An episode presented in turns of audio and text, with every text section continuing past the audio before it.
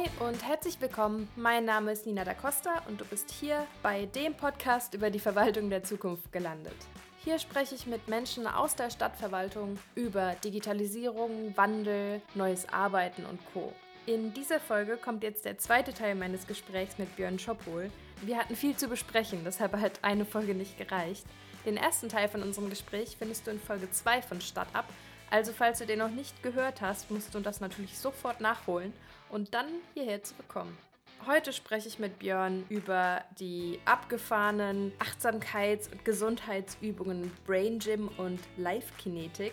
Dann gibt dir Björn Tipps dazu, wie du dein Homeoffice gesund gestalten kannst. Und dann spreche ich mit Björn über ein Thema, das lange Zeit am Arbeitsplatz tabu war und es leider teilweise auch heute noch ist, nämlich psychische Gesundheit. Und zwar wird es darum gehen, wieso das Thema mentale Gesundheit gerade im Zuge der Digitalisierung eine immer größere Rolle im Job spielt und was man selbst so tun kann, um sich vor Stress und Überlastung zu schützen. Das erfährst du jetzt. Dein Thema eben. Brain Gym, kinetische. Live-Kinetik und Brain Gym. Könntest du kurz erklären, was man dabei macht? Es gibt bei der Stadt Bochum sehr, sehr spannende Fortbildungsangebote und da gibt es einen Psychologen, der genau diese Themen auch bespielt hat und das mal vorgestellt hat im Zuge von Achtsamkeit. Und da schließt sich wieder der Kreis zu deiner Eingangsfrage. Live-Kinetik ist relativ verbreitet im Bereich Profisport. Ich bin gar nicht so sicher, ob es auch im Breitensport gibt es wahrscheinlich auch ganz viele, die das machen. Es ist immer so aufgebaut, dass du Sport, also irgendeine Handlung hast, die dich überfordert. Sprich, zwei Bälle hochwerfen, die Arme überkreuzen und die Bälle wieder einfangen. Kann man sich hoffentlich gut vorstellen. Das funktioniert nicht. Am Anfang fallen dir die Bälle runter. Oder einen, einen anderen Part, den wir gemacht haben, ist, dass man versucht, immer einen Arm und ein Bein zu einer Figur. Also der linke Arm wird nach oben über den Kopf gestreckt und das rechte Bein nach hinten. Das ist die Figur Nummer 1 und als nächstes macht man die Figur Nummer 2, nämlich mit dem linken Arm sich auf die Hüfte klopfen und mit dem rechten Bein nach außen ähm, gewandt zu stehen. Und so macht man weiter, bis man vier oder acht Figuren zusammen hat. Steht im Kreis, jeder macht irgendwie eine Figur vor. Und dann sagt der erste eine Nummer, 5, und alle müssen sich überlegen, welche Figur war das denn nochmal und das machen habe ich eben schon erwähnt, das führt jedes Mal zu riesigem Gelächter, weil man nicht mehr weiß, was man gemacht hat. Und da kann man einfach auch die, die Komplexität erhöhen. Dann sagt man nicht nur 1, 2, 3, 4, 5, 6, 7, 8, sondern sagt 1 und die Farbe Rot führen zu dieser Figur. Und 2 und die Farbe Grün führen zu dieser Figur. Und so gibt man jeder Figur noch eine Farbe mit dabei. Und dann sagt der erste Grün und der nächste sagt 3. Und man muss sich jedes Mal überlegen, welche Figur war damit gemeint heilloses Chaos. Und wenn man noch einen draufsetzen will, ersetzt oder gibt man noch eine, eine, dritte Ebene mit dazu, dann nimmt man irgendwelche Hauptstädte aus Europa. Und dann sagt einer Berlin und das war die Figur Nummer 7 und keiner weiß mehr, was los war. Und jeder macht eine andere Bewegung und wieder lacht der komplette Kreis und hat Riesenspaß. Das ist auch das Ziel, weil Live-Kinetik soll dich überfordern. Also Bewegung verbinden mit Denken führt dazu, dass ähm, mehr Synapsen im Kopf gebildet werden und dabei eine stärkere Verdrahtung im Gehirn stattfindet. Es ist ein bisschen verrückt, wenn man sich das so überlegt, was absolut feststellbar ist. Du machst mit den Leuten dieses Bälle hochwerfen, Hände überkreuzen, wieder auffangen und nicht jeder ist motorisch so gut, dass das auch nur ansatzweise funktioniert. Und die kommen eine Woche später wieder und die fangen von zehnmal hochwerfen, einmal den Ball, beim ersten Mal null und beim nächsten Mal fangen sie viermal den Ball. Und es passiert nämlich genau das, was der Effekt sein soll. Du lernst sowas durch Wiederholung natürlich, aber dein Gehirn hat diese, diese Bewegung einmal erlebt, verdrahtet das und du wirst immer besser dabei. Und dann steigerst du die Schwierigkeit. Genau. Weil du möchtest ja überfordert sein. Du darfst maximal 60 Prozent schaffen. Also bei zehnmal hochwerfen, sechsmal schnappen, musst du dann anfangen, die Beine noch zu überkreuzen. Und dabei achten, darauf achten, dass du wenn du den rechten Arm oben hast, das linke Bein hinter dem rechten hast. Und dann fällst du wieder zehnmal um und lachst dich kaputt. Und diese Überforderung führt tatsächlich dazu, dass im Gehirn was verdrahtet wird. Spannend. Das klingt für mich jetzt aber eher anstrengend als entspannend. Es ist genau der gegenteilige Effekt. Also natürlich wird einem warm dabei, weil man so konzentriert ist, aber es ist für sich selber wertschätzend. Man tut was für sein Gehirn und für seinen, ja, da auch für den Lachmuskel auf jeden Fall. Eine andere Möglichkeit ist auch in dem Zusammenhang, was als Beispiel läuft, irgendwas hochwerfen mit der einen Hand und mit der anderen Hand ein Tuch wedeln zum Beispiel. Oder was man machen kann beim Joggen, Autos zu zählen. Und zwar alle schwarzen Autos zähle ich von 100 an rückwärts und alle bunten Autos zähle ich von 1 an aufwärts. Und man wird merken, beim fünften Auto wird es schon schwierig zu wissen, was man gerade gerechnet hat. Und auch das ist Live-Kinetik. Also ganz vielschichtig. Man kann immer wieder so Überforderungsgeschichten einbauen. Und genau das soll es auch sein. Und es hat anscheinend so viel Effekt, dass Profifußballer da regelmäßig mitarbeiten. Das ist das eine. Und das, also du merkst, es ist ein Herzensthema. Ne? Ich habe da Spaß dran. Und ähm, Brain Gym, also Gehirnjogging, sind dann auch so Sachen, dass man versucht, die verschiedenen Gehirnhälften zusammenzubringen. Also das ist ja durchaus getrennt. Jede Seite macht was anderes. Dafür bin ich nicht gut genug, um das genau zu erklären. Aber wenn man so über Kreuzbewegungen macht, aktiviert man beide Gehirnhälften. Also ich klopfe mit, dem, mit der linken Hand auf den rechten Oberschenkel, abwechselnd mit der rechten Hand auf den linken. Alleine diese Kreuzbewegung aktiviert mein Gehirn. Das kann man morgens machen und man ist fitter, wenn man das tut. Es gibt so verschiedene Momente, dass man Ohrläppchen reibt oder irgendwie Punkte klopft am Kopf. Gibt es auch eigene Philosophien und Bücher drüber mit dem Klopfen. Man kann ganz viel machen in dem Bereich. Und das war immer so eine Kombi. Das eine so zum, zum Aktivieren, so jetzt mache ich mein Gehirn an und jetzt mache ich das fit und dann im nächsten Moment überfordere ich es mit, mit Live-Kinetik. Oder umgekehrt, ich überfordere es direkt und danach gebe ich dem Gehirn eine Chance, das wegzusortieren mit dem Brain Gym. Das gab es als Kurse, sag ich mal, oder als, als Übung oder gibt es noch? Das, das ist ein, ein, Kurs, den ich selber angeboten habe und ich habe mich einfach reingelesen in die Materie mhm. und habe mir Übungen überlegt, die ich da gerne anbieten möchte.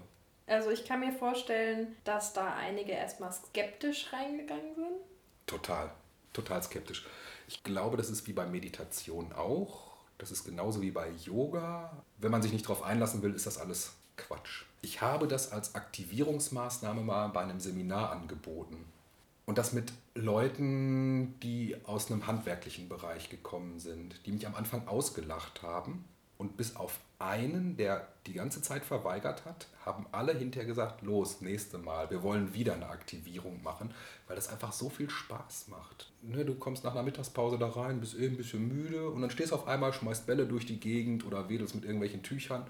Alles lacht sich kaputt, hat Spaß gehabt und dann kann es losgehen. Alle sind wach und alle sind fit und die Gut Birne ist ja, gut gelaunt und die Birne ist an. Also so alle Effekte auf einmal bedient. Toll.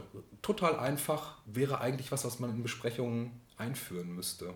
So als Anfang auch in den Eichenholz geschwängerten Konferenzräumen am Anfang erstmal Bälle verteilen. Bälle verteilen. Das, das wäre großartig. Vielleicht muss ich das tatsächlich auch nochmal machen. Klingt nach einer Idee. Das sind so alte Zöpfe, die man gerne abschneiden würde. Also agiler zu sein, mal im Stehen Besprechungen zu machen. Wir haben darüber gesprochen, wie, was bei Scrum ist, dass man so ein Daily oder ein Weekly macht, ähm, sich, sich zu synchronisieren, dass man sowas etabliert und das auch mal in anderer Form. Und dass man vielleicht auch mal Regeln findet, Besprechungen maximal. Bei Google gab es das, glaube ich, diese, diese zwei Pizzen, also maximal mhm. vier Leute, die an einer Pizza essen können. Bei zwei Pizzen sind es acht und danach ist Schluss und dass man auch klar sagt, jede Besprechung endet nach einer halben Stunde, weil mehr Aufmerksamkeit habe ich eh nicht. Dann ist nur Quatschbude und nicht effektiv. Gibt kulturelle Themen in dem Projekt, wo man das mit bespielen könnte, aber du siehst schon, wie riesig die Bandbreite ist. Wir haben angefangen, die, die Überschriften, die wir jetzt schon angefasst haben und angeguckt haben, einfach mal zusammenzustellen und sind alleine beim Inhaltsverzeichnis bei neun Seiten Überschriften und wir sind noch lange nicht fertig. Also wir machen immer noch weiter. Das heißt, hinterher schreibe ich dir eine Diplomarbeit von 200 Seiten, die will keiner lesen das macht auch keinen Sinn. Also ich muss irgendwas haben, was auf ein paar Seiten ähm, zusammengedampft ist, wo dann drin steht, okay, wir empfehlen euch, guckt euch das mal an, guckt euch das mal an, guckt euch das mal an. Und so Besprechungskultur wäre auch nochmal eine tolle Geschichte, die man überlegen könnte. Weil ich ganz oft das Gefühl habe, dass es nicht so zielgerichtet ist. Und wenn man dann, dann schon sitzt und quasi so trommelt und denkt so, ja, aber ich muss jetzt das gerade nicht wissen, das ist auch nicht zielführend. Ja, warum bin ich hier? ja, ja. Oder warum dauert das jetzt zwei Stunden, könnte andere Dinge viel besser tun. Und wenn es tatsächlich ist, mich entspannen und Bälle werfen, wäre das manchmal vielleicht besser. Also das ist auch eine Riesenherausforderung, sowas nochmal sich anzugucken. Ich weiß gar nicht, ob ich das schon mal erzählt hatte mit der GLS Bank. Die haben da auch so ein tolles Beispiel. Wer weiß, ob das wirklich so ist, wirklich so genutzt wird. Es ist eine Geschichte, die ich mal gehört habe. Ich glaube, es war auch von der Jutta, dieser agilen. Ja. Und zwar haben die irgendwie einen Hauptsitz in Amsterdam und haben da natürlich auch so den klassischen Konferenzraum für die Spitze der Spitze der Führungskräfte mit eichenvertäfelten Wänden und schweren Eichentisch und dann so große Ledersessel außenrum, wie man sich das so vorstellt, in so einer Führungsetage. Garantiert haben alle noch Anzug und Krawatte an. Und was die gemacht haben, war, die haben den Tisch da rausgenommen. Das heißt, die saßen sich im Stuhlkreis gegenüber, diese ganzen CEOs und CTOs und Schlag mich tot. Und haben auf einmal angefangen, offener miteinander zu reden und haben diskutiert und haben Witze gemacht Einfach nur, weil diese letztlich Mauer aus Tisch nicht mehr da war, wo man seine Hände verstecken kann und seine Füße verstecken kann und immer so diese, diesen Schutzwall vor sich hat. Und am besten noch irgendwie ein Tablett oder ein Laptop draufstellt und nebenher ja. seine E-Mails unhöflicherweise beantwortet oder liest, ja, obwohl oder man eigentlich irgendwo. Unter dem Tisch mit dem Smartphone irgendwas machen. Ja, und die saßen sich dann halt einfach, ne, Laptop dann auf den Knien und saßen sich dann im Kreis gegenüber und haben vor allem auch festgestellt, dass sie aus irgendeinem Grund auch nach außen hin offener geworden sind. Also sie haben anscheinend auch nach außen hin mit ihren Untergebenen, das ist ein furchtbares Wort, das, transparenter auch über die Meetings selbst geredet und haben irgendwie so gemerkt, auf einmal fließt die Kommunikation, weil, Überraschung, dieser gigantische Stopper nicht mehr im Weg steht. Und das ist halt, das kostet nichts, aber ich wette mit dir, die ersten zehn Minuten haben die sich dermaßen unwohl gefühlt. Vielleicht sogar länger es zeigt für mich auch so, wie das mit den Bällen und den Tüchern. Du kannst irgendwas dafür nehmen. Du brauchst, es kostet kein Geld, es ist nichts Digitales. Es ist erstmal einfach. Das ist Kulturveränderung. Ja. Gehört für mich auch immer mit in das Projekt rein. Auch wenn das wahrscheinlich nicht alle so sehen. Ich fände es auch toll, wenn man einen Besprechungsraum mal so hinbekommt oder einfach nur mal mit Stehtischen arbeitet. Schon so, dass man da sich nicht irgendwie auf einen Stuhl fläzen kann, hinter einem Tisch und da irgendwie rumsitzt, sondern dass man das einfach anders gestaltet. Sehr, sehr spannend. Man könnte einfach mal aus allen Konferenzräumen die Tische klauen. das wäre eine Herausforderung, wenigstens mal einen zu kriegen, wo das so wäre. Hm. Fände ich toll. Wäre ein Versuch wert, oder? Ja, definitiv. Und relativ leicht. Ich hatte das überlegt für eine Projektlenkungsgruppensitzung und mir wurde von außen schwerstens empfohlen, das nicht zu tun. Mit Gründen oder? Das fände man jetzt nicht so gut. Es ist verrückt, dass das so ein Punkt ist. Müsste man ja eigentlich meinen, ich meine, es geht darum, irgendwie einen Tisch rauszustellen. Müsste man ja meinen, ja, mach doch, ist mir egal. Das zeigt nur wieder, wie, was für ein krasses Kulturthema das überhaupt ist. Ja, ja, es ist ein, ein Riesenkulturthema. So, sich auf solche Sachen einzulassen. Das Interview gibt mir gerade noch mal so ein paar Inputs, wo ich überlege, vielleicht doch noch mal neue Sachen ausprobieren zu wollen, auch Besprechungen anders machen zu wollen.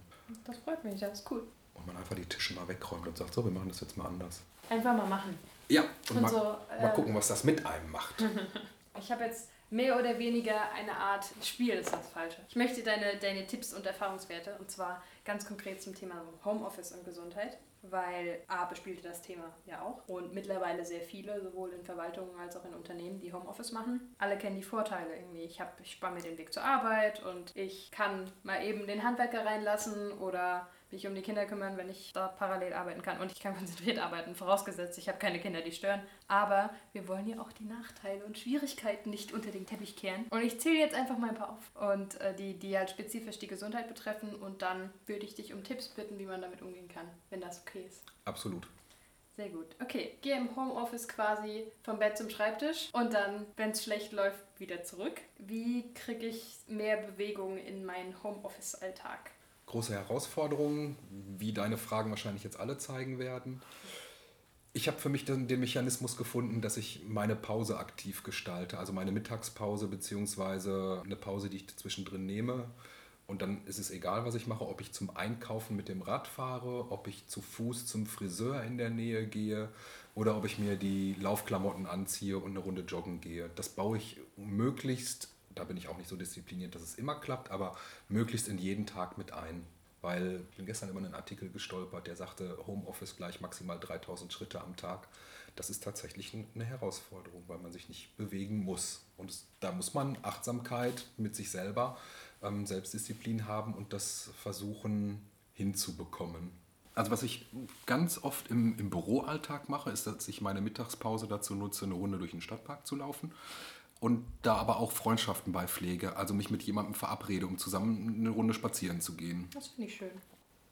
Zumindest ich nehme Homeoffice auch als eine Form von Privileg wahr. Ich kann mir vorstellen, dass es den meisten so geht, ja. weil es einfach ne, gibt mir mehr Flexibilität. Absolut. Ich muss auch nicht unbedingt ins Homeoffice. Passiert dann eher, wenn Desk-Sharing mit reinkommt, ist es vielleicht wieder so eine andere Kiste. Aber erstmal, ich nehme das als Privileg wahr und was ja dann bei vielen passiert ist, wie du auch schon angesprochen hast, dass sie das Gefühl haben, sie müssten mehr arbeiten. So nach dem Motto, mein, mein Arbeitgeber denkt sich sonst, sitzt da irgendwie den ganzen Tag zu Hause und dreht Däumchen. Und dass sie deshalb mehr leisten, wenn sie im Homeoffice sind. Also eigentlich das Gegenteil von dem machen, was manche Arbeitgeber vielleicht denken. Wie kann ich mir diesen psychischen Druck nehmen oder zumindest erleichtern? Habe ich tatsächlich keine Methode, die mir auf den ersten Moment einfallen würde, hat aber was auch mit Selbstdisziplin zu tun und dass man sich selber reell einschätzt und sich da auch Grenzen setzt. Also einen gewissen Start, ein gewisses Ende. Es mag Leute geben, die vorher morgens duschen, sich anziehen müssen komplett und quasi in einen eigenen Raum gehen müssen, um das machen zu können. Andere können das wahrscheinlich auch relativ gut am Küchentisch, ihr Homeoffice. Wäre nichts für mich da muss man irgendwie so, so Mechanismen finden, die, die funktionieren. Verspürst du dieses, dieses Gefühl auch, dass du mehr machen musst, wenn du zu Hause arbeitest? Nee. Das mich unter Druck setzt, habe ich definitiv nicht.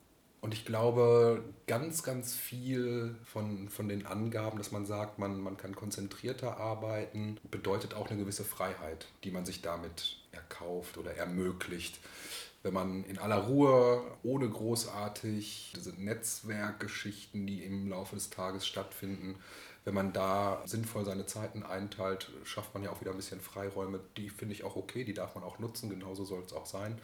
Wenn das kippt, dass Leute dann sagen, oh, ich habe dann aber doch irgendwie 13 Stunden gearbeitet, dann haben wir ein Problem. Und die Leute muss man dann wieder schützen. Also wenn, wenn sowas auffällt, das ist wieder Kultur und Führungsebene, die müssen sich sowas angucken, wie entwickelt sich das.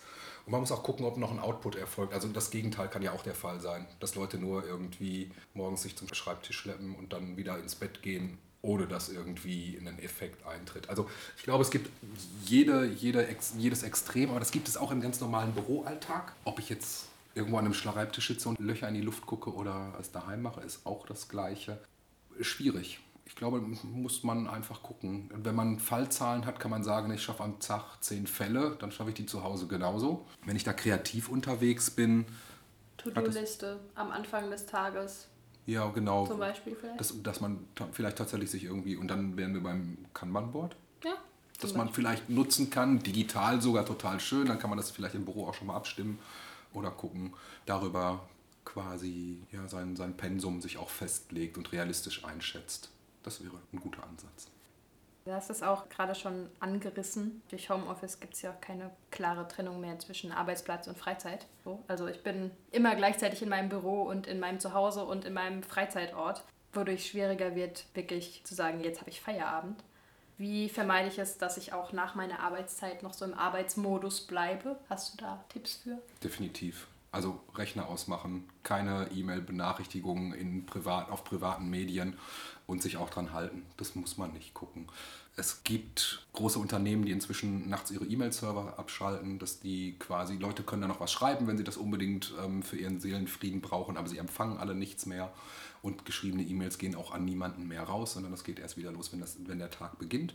Was ich sehr, sehr schlau finde und sehr, sehr gut, dass man sowas sich überlegt und auch solche Regeln macht. Die Stadt Bochum hat einen E-Mail-Kodex geschrieben, den ich als relativ schwierig erachte und das ist nett formuliert, aber ich bleibe dabei. Das sind keine klaren Regeln, das ist nur ja, so ein Hinweis und eine Empfehlung. Und sobald sich die erste Führungskraft nicht dran hält, ist es konterkariert und dann muss sich keiner mehr dran halten. Und das geht halt relativ schnell. Und von daher fände ich so Sachen wie, ich schalte den Server irgendwann mal ab, schlau. Und für einen selber muss man dann auch sagen, ich mache dann irgendwann meine Arbeitsumgebung zu und dann endet auch mein Tag. Dann logge ich mich aus und dann muss ich auch nicht mehr. Ich weiß, dass es schwierig ist. Für mich jetzt überhaupt nicht. Ich muss auch nicht auf jede WhatsApp sofort antworten, wie auf jede dienstliche E-Mail ich nicht antworten muss. Im Prinzip haben wir die Regel bei der Stadt selber, dass man, ich glaube, einmal oder zweimal am Tag in sein E-Mail-Postfach gucken muss. Das mache ich schon viel öfter. Aber es ist halt nichts, wo dauernd Bling, Kling, Klong, irgendwelche Töne erklingen und irgendwelche Fenster aufpoppen und mich von meinem eigentlichen Arbeitsgeschäft abhalten. Und da sind wir wieder bei Arbeitshygiene, Achtsamkeit mit sich selber. Das lenkt mich ab. Mich würde das komplett verrückt machen, wenn ich bei jeder E-Mail, die bei mir ankommt, zucke. Aber um auf die Eingangsfrage zurückzukommen, total wichtig, da auch eine gewisse Selbstdisziplin zu haben und dann tatsächlich irgendwie einen Anfang sich zu definieren und ein Ende zu definieren. Und das muss man einhalten. Man darf auch nicht denken, dass man am Wochenende unbedingt nochmal eben schnell gucken muss. Nein, muss man gar nicht. Da bin ich, glaube ich, auch zu, zu egoistisch für mich selber. Das ist, glaube ich, auch ganz schlau, an der Stelle egoistisch zu sein. Das bezahlt einem ja eh keiner, wenn man sich selber kaputt macht. Also das muss einem bewusst sein. Und da sind wir wieder Arbeitgeber Stadt. Der lässt dich sowas eigentlich auch machen, weil es Regeln gibt, die dich davor schützen. Dann kannst du dich nur selber ausbeuten. Natürlich ist die Gefahr groß und ich glaube auch viele Leute lassen sich relativ schnell ausbeuten. Ich glaube, viele Menschen haben auch das Gefühl, dass ihre Arbeit so wichtig ist, dass sie unersetzlich sind, aber das ist tatsächlich annähernd niemand. Das muss man sich vielleicht mal bewusst machen und dann auch einfach mal fünf gerade sein lassen. Zum Abschluss dieses kleinen Spiels Hast du selbst eine eher ungesunde Angewohnheit in Sachen Homeoffice, Remote Work und so weiter, gegen die du ankämpfst oder die du dir selbst abgewöhnen musstest? Ich muss aufpassen, dass ich mich nicht zu viel ablenken lasse. Das ist jetzt relativ ehrlich, aber man kann schon mal auch sich in irgendwelchen Sportartikeln, die man liest, verlieren und da muss man einfach aufpassen, dass man da diszipliniert ist. Siehst du, das würde mir nie passieren. Welche Artikel liest du denn? Jedenfalls kein Sport. Ja, ja, welche denn? Was über Spiele? Äh, nö, ich gucke viel YouTube.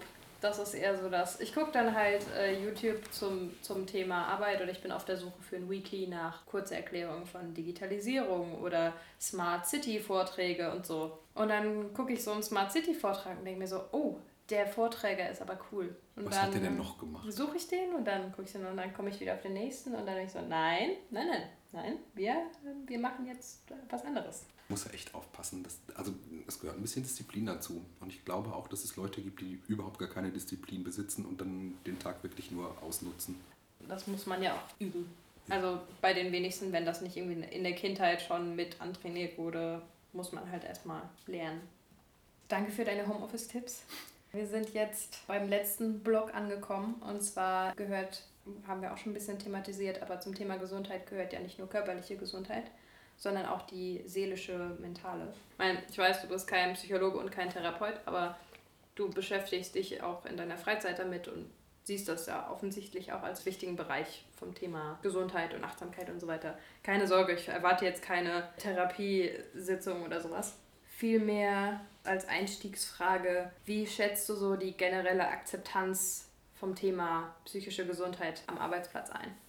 Spannend, dass du mir die Frage stellst. Es gibt tatsächlich eine Auswertung dazu. Also Städte, wir machen das als Stadt. Es gibt Belastungen, also nicht nur körperliche, sondern auch psychische Belastungen am Arbeitsplatz, die, die beschrieben werden. Im Detail bin ich da nicht drin, aber da gibt es tatsächlich was und da wird auch geguckt, wie man das versuchen kann zu verbessern. Also es gab so Angaben, dass die Leute gesagt haben, ständige Erreichbarkeit per Telefon. Das, das stresst mich einfach. Ich möchte einfach mal zwischendurch das Telefon ausmachen können, wenn ich in Ruhe arbeiten will. Oder mal eine Tür abschließen, ein Schild dranhängen, bitte nicht stören. Ich glaube, das sind so Mechanismen, die man durchaus gut einbauen könnte für, für seine psychische Belastung.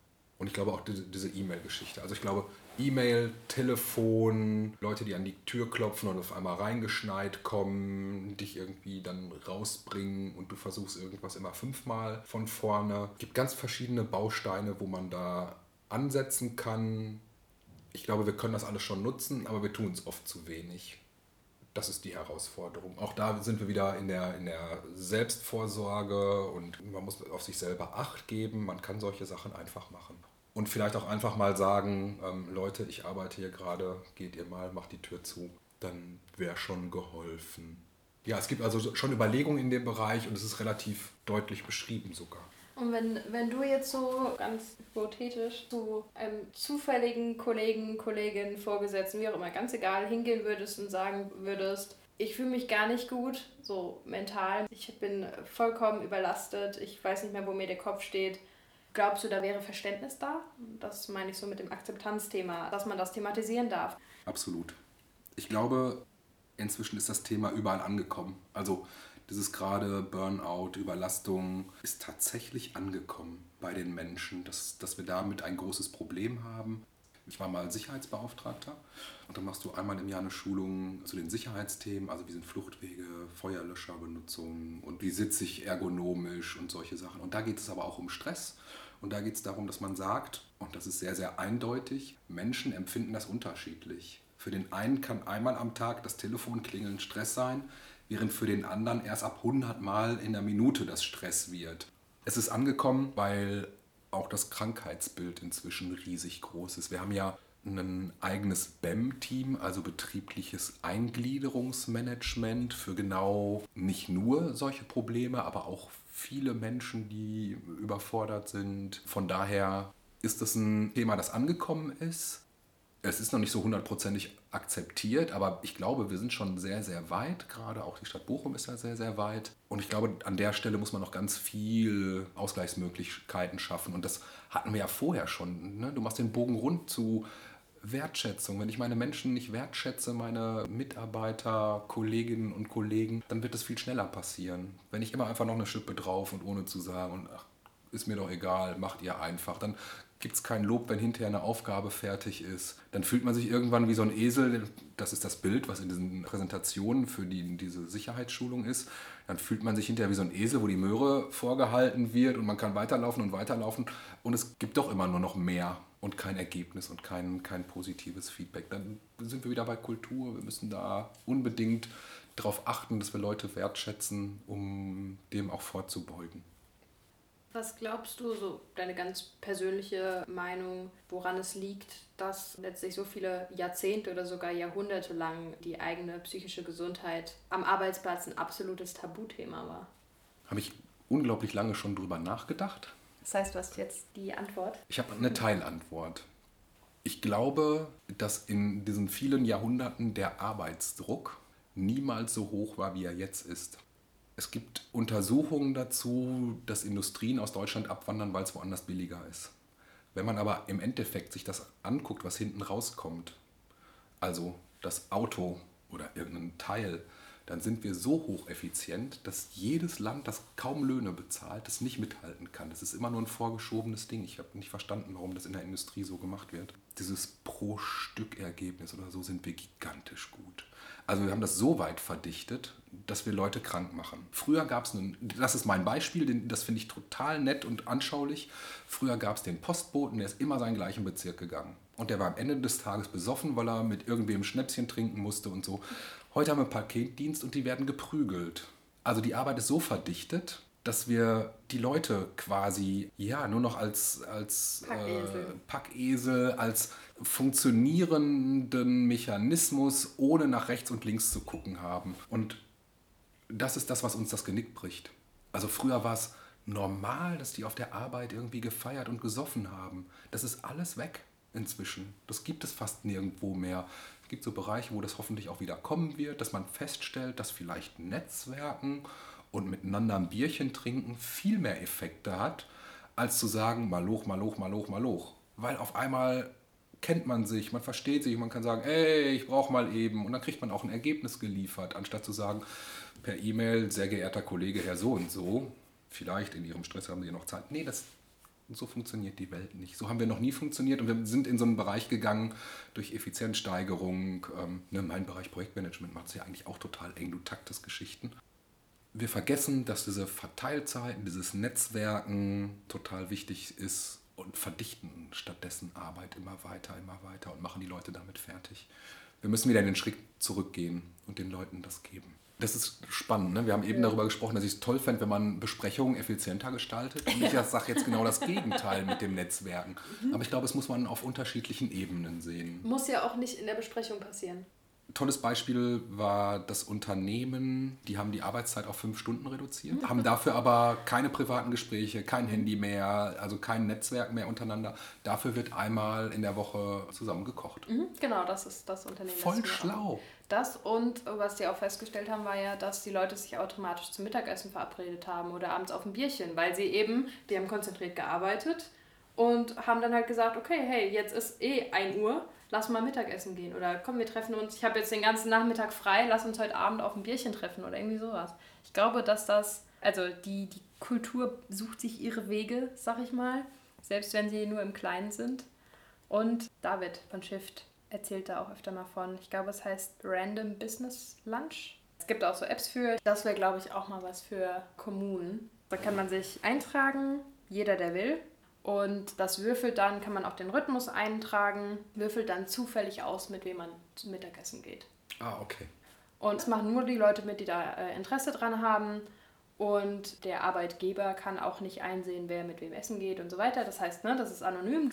Dann hast du mal halt jemanden, der im Tiefbauamt arbeitet, kommt mit jemandem zusammen, der keine Ahnung was macht. Im Ne? Sozialamt, ja. Genau. Und dann kommt irgendwann mal der Punkt, wo zum Beispiel das Thema aufkommt, wir bräuchten mal irgendwie eine Karte, was weiß ich, mir fällt jetzt keine kluge Verknüpfung von den beiden Sachen ein, aber Moment, ich kenne da einen. Genau. Also, man dann sieht, auch die Stadt würde davon profitieren, aber eigentlich ja auch cool, die Gelegenheit zu nutzen, zu sagen, okay, ich gehe immer mit denselben fünf Leuten Mittagessen, ist auch schön, aber jetzt habe ich vielleicht auch gerade mal Lust, so einfach jemanden kennenzulernen, der was ganz anderes macht.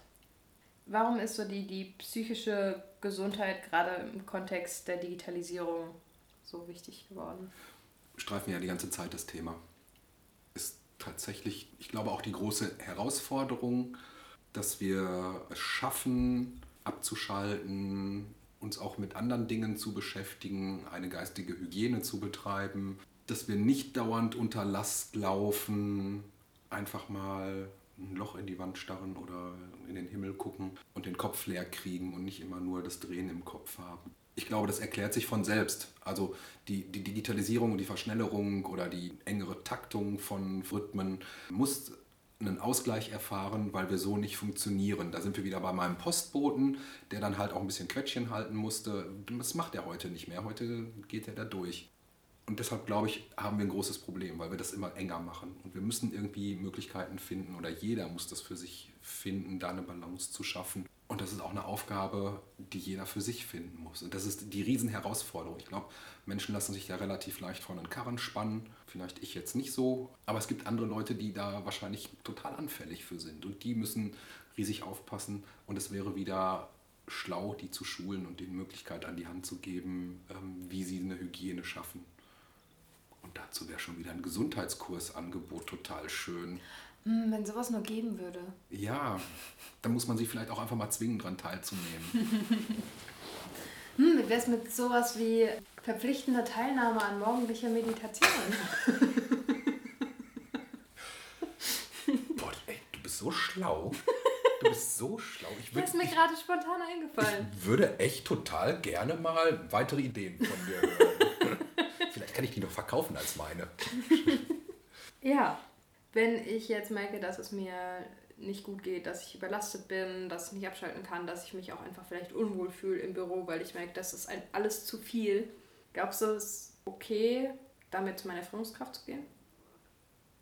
Absolut, absolut wichtig. Und es ist sogar absolut wichtig, wenn man kein Gehör findet, zum Arzt zu gehen und sich rausnehmen zu lassen. Ohne Rücksicht auf Verluste. Ich habe da viel, viel größere Einschränkungen für mich, wenn ich da nicht drauf reagiere, wenn ich das nicht mache, anstatt vielleicht das Gefühl zu haben, dass das nicht akzeptiert ist. Ich kann mir das nicht vorstellen, dass das nicht mehr akzeptiert ist, aber ganz viele Leute glauben das, dass, dass man dann gesagt wird, hier stell dich nicht so an. Es führt zu Krankheitsbildern und ich glaube, ne, wenn man merkt, es fällt einem schwer aufzustehen, man ist lustlos, man hat an nichts mehr Spaß. Es gibt so Listen, die man abarbeiten kann, wann bin ich kurz vorm Burnout und wann nicht. Wenn man davon Anzeichen merkt, dann muss man was tun und man muss was verändern, weil das führt unweigerlich dazu, dass man in ein Loch fallen wird. Und dann ja auch sechs Monate ausfällt. Und das kann ja für den Arbeitgeber auch nicht das, das Gewollte sein. Hm? Locker, genau. Also im schlimmsten Fall werden echte Depressionen draus, die man dann auch länger mit sich rumschlört und nicht nur mal vielleicht ein halbes Jahr, sondern immer wieder in so eine Falle tappen kann. Riesig, riesig gefährlich und von daher muss man, und da egal wie die Akzeptanz ist, damit tatsächlich möglichst offen umgehen und sagen, geht nicht mehr und bis hierhin und nicht weiter. Und das muss man an der Stelle aushalten. Das sagt sich wieder leicht, wenn man selber nicht in der Situation ist, das ist mir schon sehr bewusst.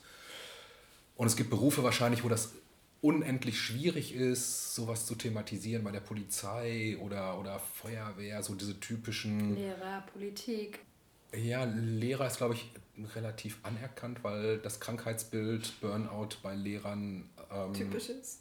Typisch. Also die, die allerhöchste Rate an, an Burnout und Depressionen haben Lehrer.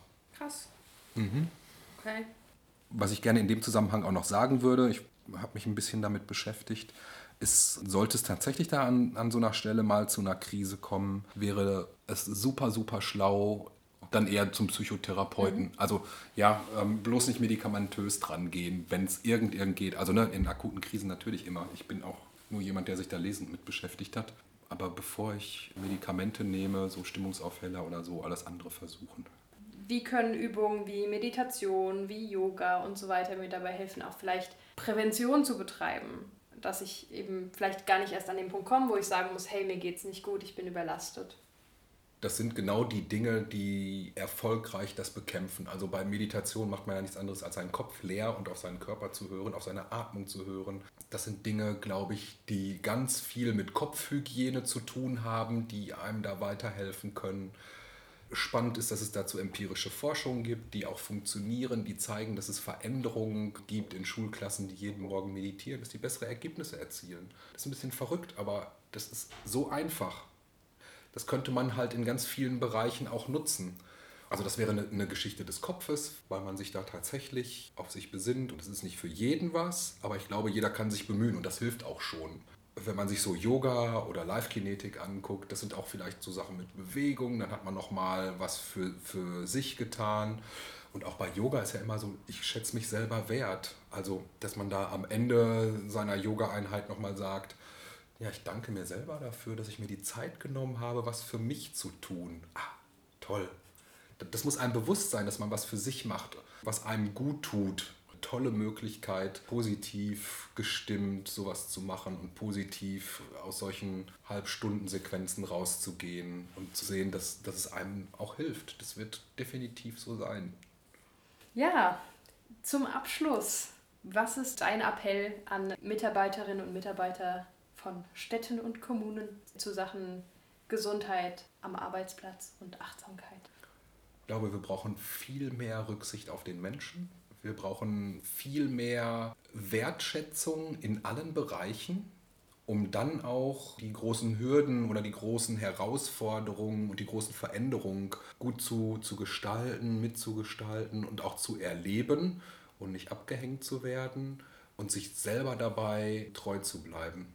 Kann nur ganz, ganz schwer daran appellieren, dass wir immer mehr in diesem Gesundheitsbereich tun, dass es Standard wird, dass, dass wir dieses Wertschätzen nochmal viel, viel stärker in die Köpfe kriegen, auch sich gegenseitig, also auf einer Ebene wertschätzen, nicht nur von oben, sondern auch von unten und von der Seite. Also das, was ich anderen Gutes tue, wird auch mir widerfahren, wenn ich, ne, so wie ich in den Wald rufe, schalte es zurück. Ich glaube, das wird ganz, ganz viel damit zu tun haben, ob wir das meistern oder ob wir noch mehr Leute abhängen. Und ähm, es wäre toll, wenn das viele Leute so sehen und auch sich immer so einen Moment Zeit nehmen für solche Geschichten und sich also über Dinge freuen, die sie tun, die sie erreichen und das auch mit anderen teilen und bei anderen das auch wertschätzen, wenn sie was tun und was erreichen. Und jetzt nochmal in einem Satz. Schätzt euch selber und eure Kollegen jederzeit sehr, sehr, sehr, sehr doll wert. Super. Sehr schön. vielen, vielen Dank für das Gespräch. Es hat mir großen Spaß gemacht und es ist schön zu sehen, dass jemand das Thema vorantreibt. Oh, ich hoffe, dass das weitergeht. Ich hoffe, dass so.